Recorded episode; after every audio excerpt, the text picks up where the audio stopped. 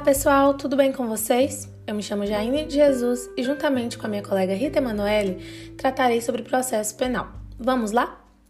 Neste primeiro episódio, falarei sobre jurisdição. E o que é jurisdição? Como poder, a jurisdição é a emanação da soberania nacional. Já como função, a jurisdição é aquela incumbência atribuída ao juiz para aplicar a lei ao caso concreto por meio de um processo. Por fim, como atividade, a jurisdição é toda aquela diligência do juiz dentro do processo, objetivando dar a cada um o que é seu. São cinco os princípios norteadores da jurisdição. O primeiro deles é o princípio da investidura.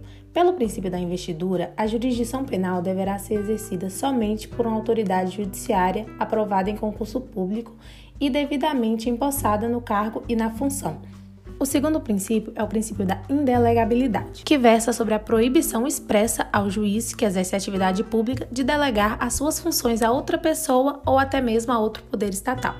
O terceiro princípio é o princípio da inafastabilidade, segundo o qual o juiz não pode se afastar de julgar os casos que lhe forem apresentados já que a todos é possibilitado o acesso ao judiciário em busca da solução de conflitos e litígios. O quarto princípio é o da inevitabilidade, que significa que a jurisdição impõe-se independentemente da vontade das partes ou de eventual pacto para aceitarem os resultados do processo, já que a jurisdição é a emanação do próprio poder estatal soberano.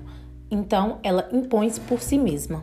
Por fim, temos o quinto e último princípio, que é o princípio da unidade da jurisdição, que significa que a jurisdição é una, mas o poder pode ser dividido em pedaços que recebem o nome de competência. Para a conclusão deste episódio, abordarei sobre as características da jurisdição, sendo a primeira delas a inércia, que significa que os órgãos jurisdicionais são inertes e agem sobre provocação, sem a qual não ocorre o seu exercício. Ela está praticamente restrita à instauração do processo, pois depois de instaurado, o processo deve seguir por impulso oficial. Tem-se também a característica da lide, que é a necessidade da presença de um conflito de interesses. Conflito este que exigem a atuação do Estado, que é a característica da substitutividade. Lembrando que também temos a imutabilidade como característica, que significa dizer que o exercício da jurisdição tem por objetivo um provimento final e a sentença é imutável.